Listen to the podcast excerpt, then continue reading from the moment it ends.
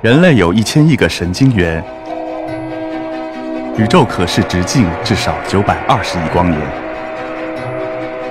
从无限小到无限大，在中科院 SELF 讲坛一起探索未知的世界。本节目由中科院 SELF 讲坛出品，喜马拉雅独家播出。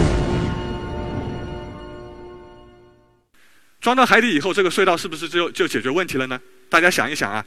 每一个这每一节就像是一个箱子一样，我们先放一节下去，我们再放第二个，第二个箱子和第一个箱子就是首尾连接，也就是第一个的尾和第二个的手部连接，第三个的手部和第二个的尾巴连接，一节一节连，连到最后会怎么样？一定会有一个缺口。这个缺口在我们工程里叫做最终接头，而且是要在水下完成。它和之前的这三十三节不一样，因为之前的三十三节是。单面对接，而这个缺口是要双面连接，而且是在水下。这个工作怎么做？实际上，这是一个从城管隧道发展开始，一直到现在，一直都没有很好解决方案的一个世界难题。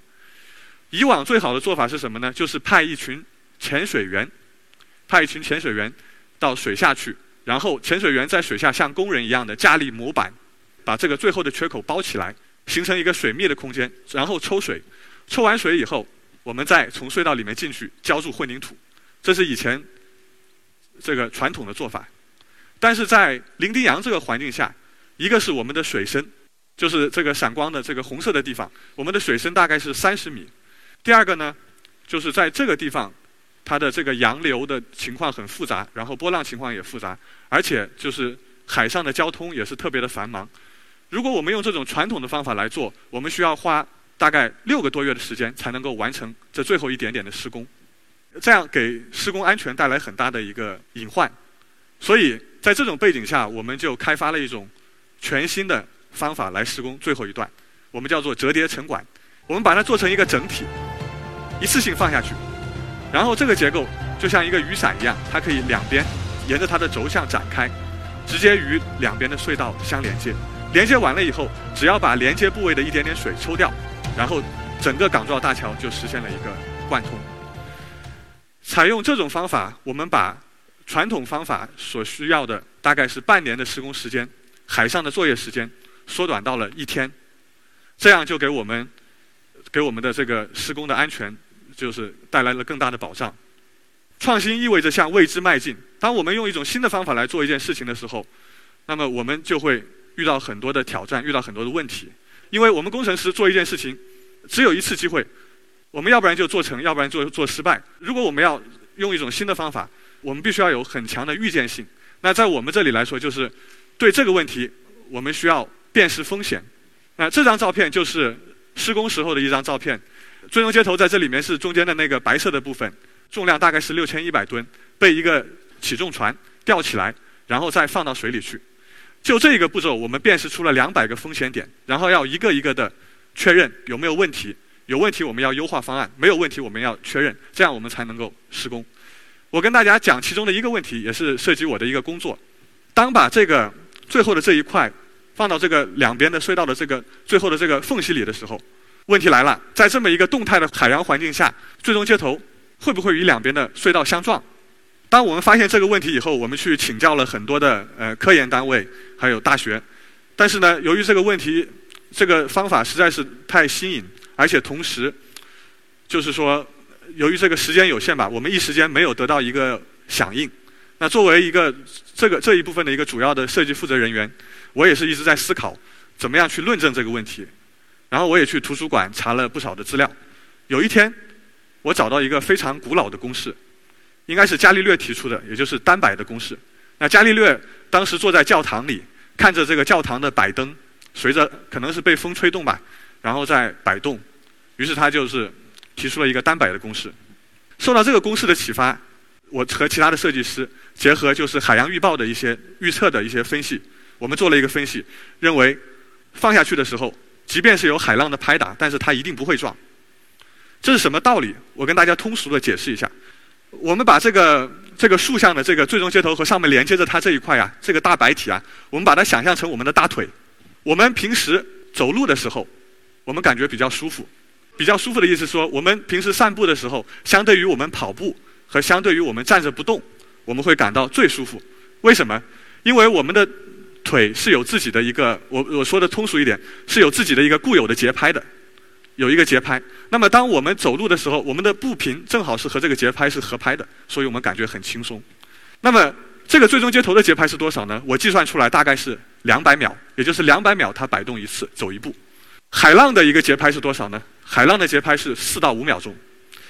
用一个四到五秒的东西去拍打一个两百秒的节拍的东西，它们之间这个最终接头不会因为海浪的这种拍打而产生共鸣，不会共鸣，那么它的摆幅也就是微小的。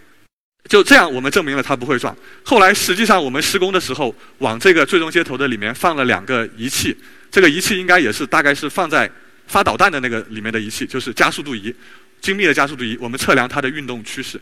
那后来发现和我们的计算是比较吻合的，确实没有撞。那刚才跟大家就是分享了我这个十年前、五年前、两年前的三件工作。那其实，在我们项目上，像这样的问题啊，有千千万万。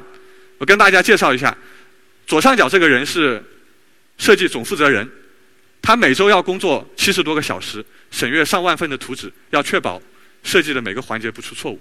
中间这位被称为大国工匠，他的工作就是拧螺丝。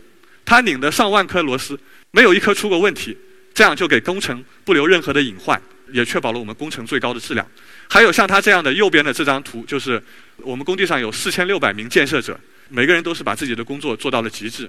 所以对于像城管隧道就是这样的一个小众的方法呀，我我们是这样一个说法，就是它是什么呢？是充分借用大自然水之力的一种方法，借用水的浮力运输，借用水的重力下沉。借用水的推力连接，但是水能载舟也能覆舟，所以说这样一个方法，它的是一个以前曾经是一种很高风险的方法，所以这就是为什么我们家我们国家的桥梁可能是数以万计的，但是城管隧道全世界加在一块也就两三百条，因为它是一种高风险的方法。但是由我因为我们这一群人每个人把自己的工作做到了极致，所以这个项目被称为一个四千多人集体走钢丝的一个。一一个项目，那么在工作中，我们也是建立了自己的一个文化，也就是叫做每一次都是第一次。什么意思？就是我们对待每一件工作，我们都把它当做是我们做的第一件工作来做。我们不是去遵循着前人的方法来做，说前人这么做，因为前人这么做，所以我们可以这么做，不是这样的。而我们是从本质上来思考这个问题：需求是什么？我们要达到什么样的境界？我们怎么样去做的做得更好？如何通过创新去把它做得更好？我们每一个人这样思考。然后再复杂的问题也可以简化成一个个的小问题。这些小问题通过我们集体中的每个人贡献一点点力量，这些问题也都会迎刃而解。所以我们相信，只要我们每个人能够把每件平凡的事做好，最后就会成就一个不平凡的结果。这个隧道现在已经通车了，然后也受到了世界的认可。那包括现在也是在国际上获了一些奖项，而且推进了。城管隧道这个行业的进步吧，然后变得不那么小众了。那问题就是，接下来我们这群人要做什么呢？伶仃洋可能在十几年前认为还是不可能被跨越的一个地方，对吧？文天祥的诗。那么现在伶仃洋已经被港珠澳大桥征服了，但是实际上在我们国家以及国外还有非常多的一些更深更宽的峡湾，至今为止都没法跨越，甚至是至今为止用我们工程师最优秀的桥梁技术以及最好的隧道技术仍然无法跨越一些很深的峡湾，这些地方我们以后该怎么去跨越？有一个办法，就是悬浮隧道。但是悬浮隧道至今为止没有任何一个国家的工程师能够建造它。它是什么道理呢？我们从桥梁讲起。桥梁之所以能够屹立不倒，是因为桥梁是利用它自身的材料、自身的重量来承载。我们设想一下，如果我们把桥梁反过来，或者说我们把桥梁按到水底下去。我们利用水的浮力来让桥梁承载，我们让水来帮助我们引导大自然之力，这样的话，我们就会获得一个非常经济、非常可持续的，可以跨越更广阔的水域的一个通道方案。那回过头来想，我们中国古代有四大发明，对于我们隧道工程师来说，就是做这个隧道的来讲，在十八世纪的时候，英国建设了人类历史上第一条水底隧道；十九世纪，美国工程师。建设了第一条城管隧道，现在是二十世纪，改革开放四十年，我们希望经由我们的努力，能够由中国工程师来建造人类历史上第一条悬浮隧道。谢谢大家。